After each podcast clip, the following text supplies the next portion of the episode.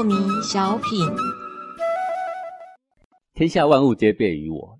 皆备于我。然后，这个喜欢吃山珍海味的人，就常常喜欢说这句话：说你看嘛，这个老古代的人都这样说嘛，天下万物皆备于我。意思就是说，天下万物通通给我吃的啦。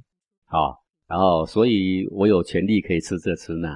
啊，呃，吃一头羊，吃一只猪，有没有？呃，以前战争的时候还吃小孩，呃，吃妇人。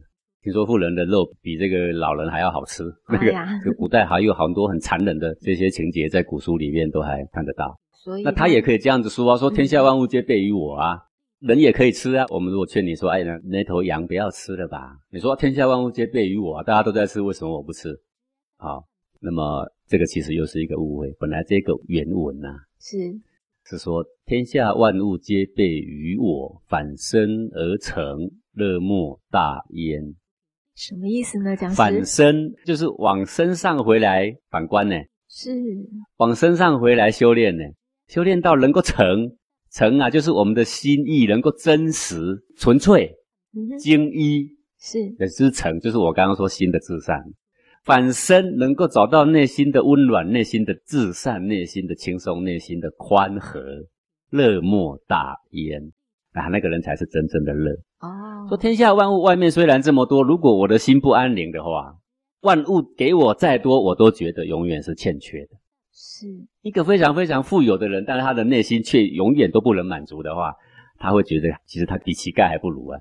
是一个家喜事毕的人，什么都没有，但是呢，他内心很知足，他内心很安乐，那他就等于什么都有了。是，所以你的快乐并不是用天下万物来满足你，反过来说。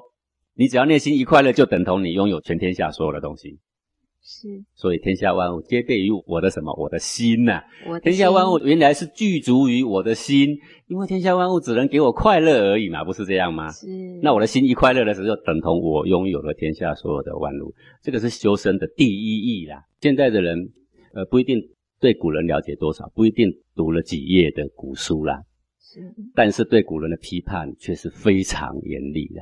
嗯哼。到底你了不了解他们？你完全不了解，大部分都是不了解。你只是听政客怎么说啦，怎么给你引导啦。啊，我们很简单的看一下上下文，就知道说这个话已经被曲解成去解释他目前啊，他做错了什么，然后其实是值得原谅的，来自圆其说啦。对，反而把这样的话拿来当令箭，这样子就对后世也有很多不良的影响。